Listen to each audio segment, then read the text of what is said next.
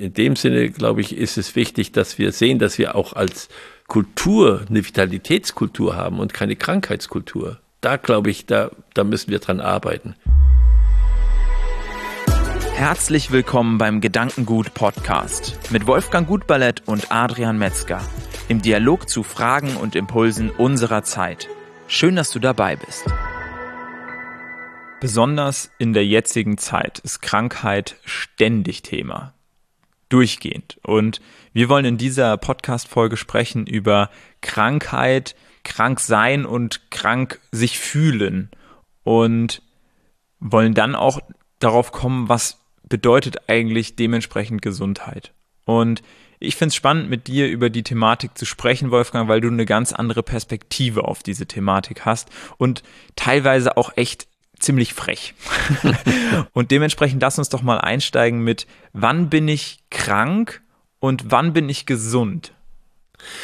Da gibt es verschiedene Ebenen, aus denen ich das betrachten kann. Ich kann versuchen, eine objektive Ebene zu nehmen und kann sagen, ja, wenn ganz bestimmte Symptome da sind, die beschrieben sind, dann kann ich ein bekanntes Krankheitsbild erkennen und kann sagen, ich bin krank, ich bin erkrankt an dieser oder jener Krankheit. Das wäre die objektive Sache. Ich kann aber auch sagen, ich bin krank, wenn ich nicht das tun kann, was ich will oder was ich tun soll. Wenn ich also beschränkt bin, beschränkter bin als sonst durch eben etwas, was mich krank macht.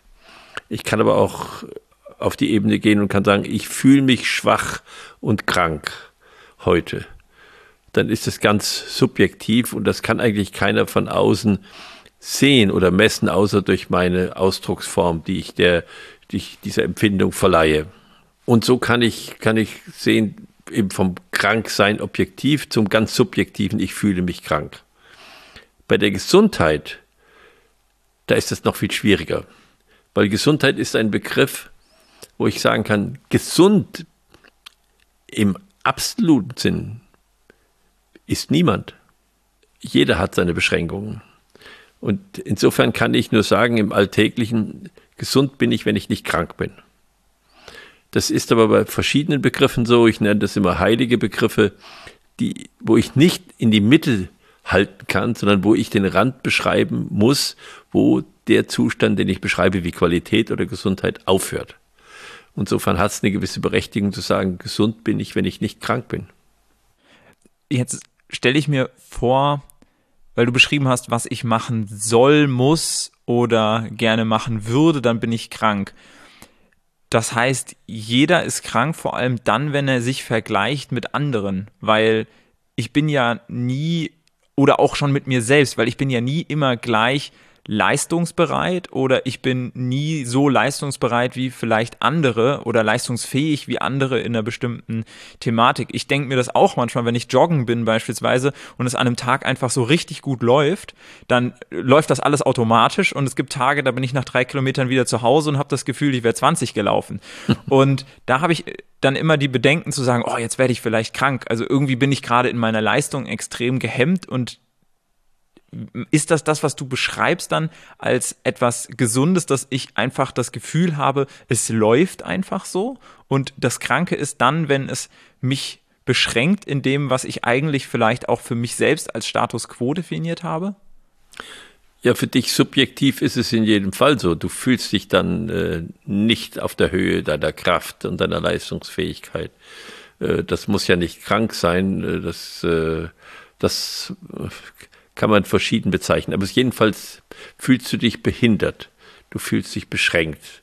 Du fühlst dich eingeschränkt in deiner, in deiner, in deiner Leistungsfähigkeit. Und das vergleichst du entweder mit anderen oder mit anderen Tagen, also mit anderen Situationen. Jetzt kann man diese Situation unterschiedlich äh, werten. Man kann das als Problem sehen oder man kann es als Entwicklungsaufgabe sehen. Wenn ich das als Problem sehe, dann sage ich, wie schaffe ich das weg? Und dann neige ich dazu, äh, auch zu tricksen oder auch Sachen zu machen, äh, die, die mit meiner Ungeduld zusammenhängen, wo ich weiß, der Zustand wird auch wieder weggehen. Äh, ich kann aber auch sagen, nein, das ist eben genau jetzt die Situation, wo ich sage, aha, da gibt es Grenzen und jetzt kann ich gucken, wie kann ich an diesen Grenzen wachsen. Also dann werden solche Einschränkungen zum Weg im Leben und nicht zum Problem. Und ich glaube, diese Unterscheidung müssen wir viel häufiger versuchen für uns zu treffen. Ist das jetzt ein Problem, wo eingegriffen werden muss?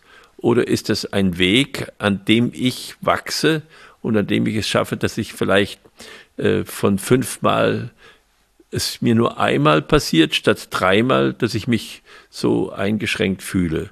Und das merken wir auch, wenn wir, wenn wir etwas trainieren im Leben, dann ändert sich dieses Gefühl im Prinzip gar nicht. Es ist dann nur auf einem höheren Niveau. Also ich, ich, ein Spitzensportler, der jetzt äh, so also um die 10, 11 laufen will auf 100 Meter, der wird das genauso erleben. Obwohl aus meiner Sicht es völlig unerreichbar ist, äh, so, so schnell zu laufen. Und ich würde sagen, also irgendwer hat mich dann gedopt oder so, irgendwo kommt das her. Es kommt nicht von mir. Ähm, da müssten wir anerkennen, dass wir immer auf dem Weg sind, unsere, unsere Einschränkungen zu bearbeiten. Das ist aber nicht krank. Ist es da nicht eine große Schwierigkeit zu sagen, ich sehe das als Weg, als Wachstum? Ist es dann ein positives Wachstum oder ist es etwas Negatives? Jede Veränderung im Positiven nennen wir Wachstum. Es gibt kein Wachstum im negativen Sinn. Äh, es gibt dann nur ein, ein Absterben oder eine, ein Verlust sozusagen, aber es ist kein Wachstum. Genauso wie wir kein Nullwachstum haben. Das gibt es nicht. Wachstum ist, dass ich merke, dass ich ein Stück vorankomme auf irgendeinem Weg. Und das nehmen wir in der Regel dankbar wahr. Äh, wenn wir dazu gezwungen werden, dann können wir es nicht dankbar wahrnehmen, dann ist es vielleicht erlösend, dass wir endlich die Auflage, die uns gegeben worden ist, erreicht haben. Dass es dann ein anderes Gefühl entsteht. Und es ist gemein, wenn, wenn das Leben uns in so eine Rolle führt, dass wir äh, hinterherlaufen hinter den Ansprüchen, die andere an uns haben.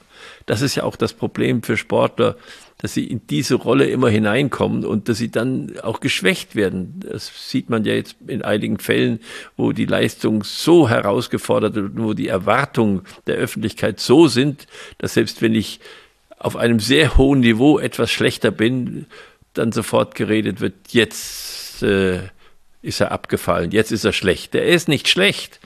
Und da müssen wir, glaube ich, sehr vorsichtig sein im Urteilen.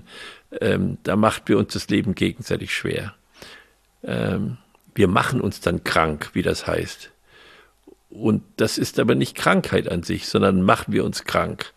Und das müssen wir verhindern. Das ist, äh, das ist äh, wirklich verachtend eigentlich.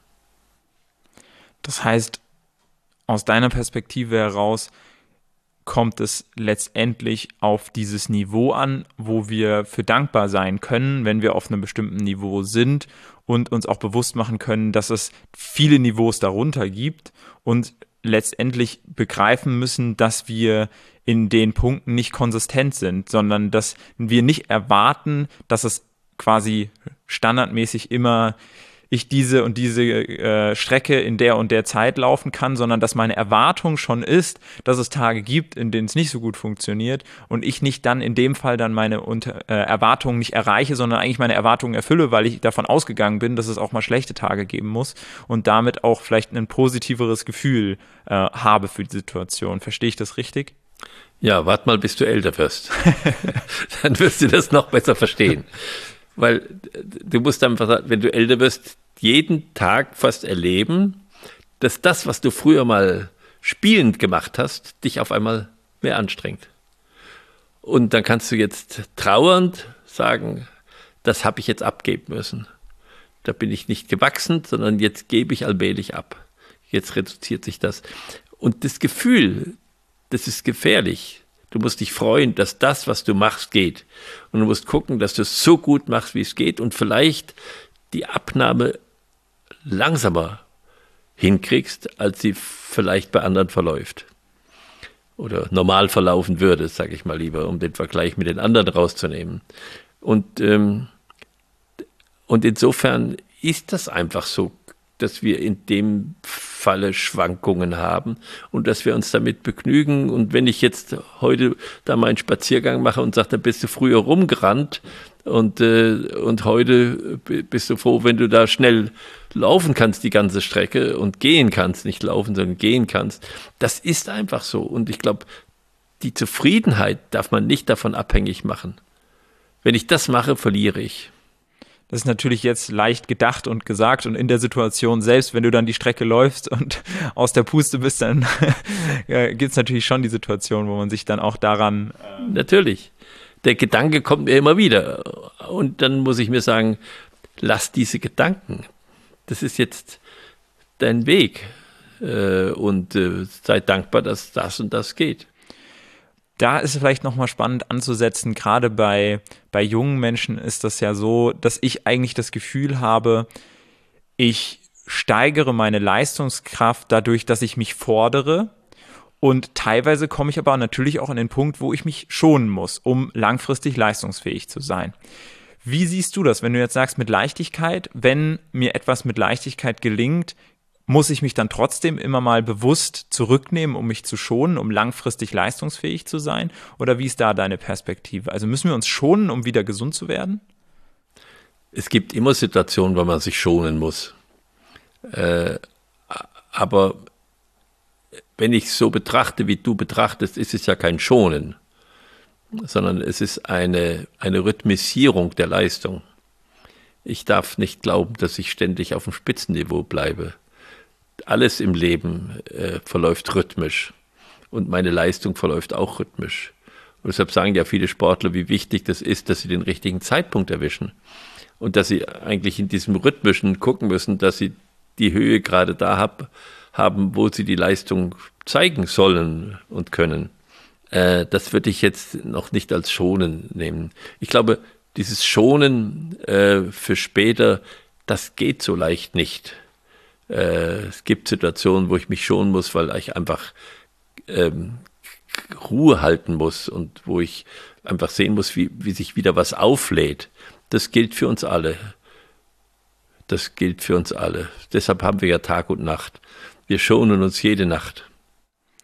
Und wenn wir jetzt aus diesem, aus diesem Gedanken drauf schauen, dass es uns leicht fällt und wir nicht das Bedürfnis haben, uns jetzt in der Phase zu schonen, ähm, sind wir dann in dieser, in dieser Leichtigkeit, sind wir dann gesund in Anführungszeichen? Also wenn es uns leicht fällt, wenn wir es, ich sag mal, nicht spüren, die, die Anstrengung, sind wir dann in dem, in dieser, in dieser leistenden Phase, sind wir dann da gesund und in der, in der Phase, wo wir regenerieren, sind wir da dann krank oder sind wir eigentlich in, wenn wir diesen Rhythmus haben, gesund?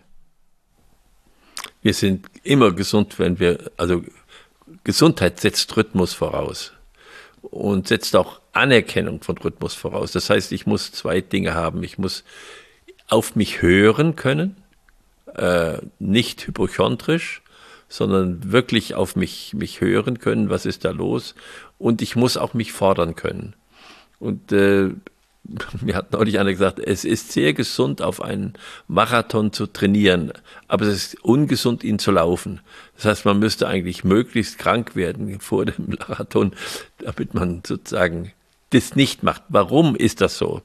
Weil dann der Ehrgeiz mich dazu bringt, dass ich nicht mehr auf mich höre, dass ich das messe an etwas anderem, dass ich ein Ziel habe, was äh, vielleicht mit mir nicht vereinbar ist.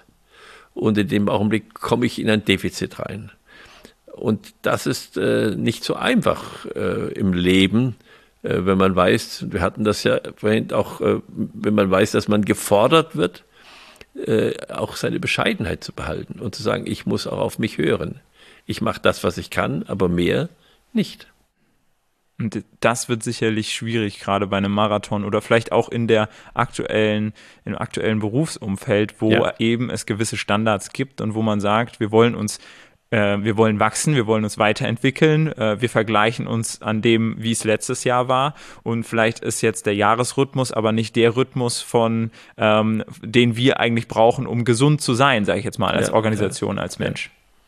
Ja, Äh, das äh, ist so. Ich würde gerne noch auf, eine, auf einen Gesundheitsbegriff kommen, der mich sehr beeindruckt hat von einem Gustav Gadamer, äh, der versucht hat, äh, diese WHO-Definition, die ja wirklich schwierig ist, Gesundheit ist vollkommenes Wohlbefinden und Fehlen von verschiedenen Dingen.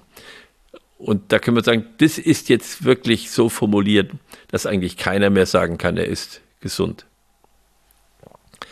Und es ist auch schwierig für, von außen dann zu sagen, ist er gesund oder ist er krank. Denn dieses vollkommene Wohlbefinden, das schwankt auch im Laufe eines Tages, auch bei mir, auch bei jedem, glaube ich. So dass ich auch sagen kann, ich bin jetzt mehr gesund, ich bin jetzt weniger gesund, ich bin jetzt kränker. Und er hat eben gesagt, gesund ist man dann, wenn man nicht darüber nachdenkt, dass man gesund ist. Sondern Gesundheit ist selbstvergessene Hingegebenheit an andere oder an anderes.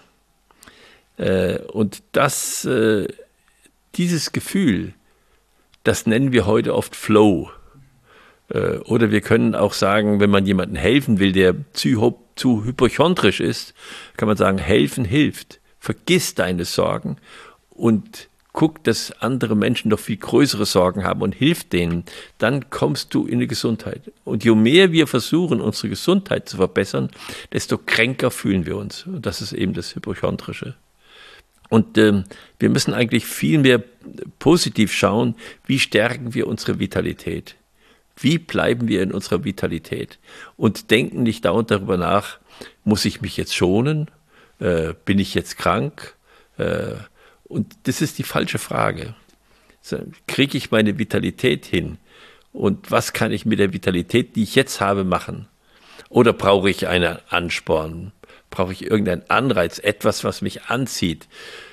Das ist, glaube ich, mehr die Schwierigkeit, dass, dass, dass uns das heute fehlt, dass wir so vor uns hin trotten und uns nichts vom Hocker reißt. Und wir brauchen immer wieder Sachen, die uns vom Hocker reißen sozusagen, sonst bleiben wir faul im Sessel sitzen. Und wenn die nicht von außen kommen, dann müssen wir sie uns selbst bilden. Das ist das Schwierige, übrigens, sich selbst da runterzuholen vom Hocker. Äh, in dem Sinne, glaube ich, ist es wichtig, dass wir sehen, dass wir auch als, als Kultur eine Vitalitätskultur haben und keine Krankheitskultur da glaube ich, da, da müssen wir dran arbeiten. Sonst werden wir äh, ein faules Volk. Und wir wissen sehr genau, was das bedeutet, wenn wir auf Länder schauen, wie die Verhältnisse so insgesamt sind, wie viel Vitalität da ist oder nicht da ist. Ich glaube, da haben wir eine große Aufgabe, mit dem Gesundheitsbegriff und der Frage des Krankseins noch anders umzugehen. Vielen Dank, Wolfgang, für diese Perspektive. Was für mich jetzt nochmal ganz deutlich geworden ist, ist dieser Kontrast, wenn ich mich an einem Tag selbst vom Hocker gehauen habe, in Anführungszeichen, und komplett vergessen habe zu essen, weil ich im Flow war und dann abends feststelle, nicht gegessen zu haben und ich damit konfrontiert werde, ah, das ist aber nicht gesund, den ganzen Tag nichts zu essen und ich mich aber so gesund gefühlt habe an dem Tag wie genau. noch nie, dann äh, ist es eigentlich genau dieser Kontrast, ähm, ja. dass ich eben mich selbst vergessen hat, unabhängig, ob das jetzt für meinen, für meinen Körper vielleicht äh, dann doch zu wenig Wasser oder doch zu wenig Nahrung war, aber es war eben das Gefühl von, ich bin gesund, weil ich ich mich selbst vergessen konnte. Und ich glaube, das was, ist etwas, was man als junger Mensch wo man gut beraten ist, wenn man das wertschätzen kann, ja, ja. ohne den Kontrast schon mal wahrgenommen zu haben, dass man eben sehr viel mehr Leistung erbringen muss, um zu den Ergebnissen zu kommen. Wenn ich das so sagen darf, wenn ich heute die vielen Menschen sehe, die kaum noch um die Straße gehen können, ohne ihre Wasserflasche dabei zu haben, frage ich mich manchmal, warum ich in meiner Jugend nicht verdurstet bin. Weil es war bei uns überhaupt keine Frage, dass man während einer Unterrichtsstunde nichts trinken konnte. Da hat sich die Welt so verändert, dass ich sage, ja, ich, ich muss eigentlich völlig ungesund gelebt haben. Aber ich habe es nicht so erlebt. Vielen Dank dir, Wolfgang, für das Gespräch. Vielen Dank dir als Zuhörer, als Zuschauer, dass du beim Gedankengut-Podcast wieder eingeschaltet hast. Schau auch gerne auf YouTube in unserem Videoformat vorbei oder natürlich auf den ganzen Podcast-Plattformen, wo der Gedankengut-Podcast auch vertreten ist. Wir würden uns freuen, wenn du beim nächsten Mal wieder mit dabei bist.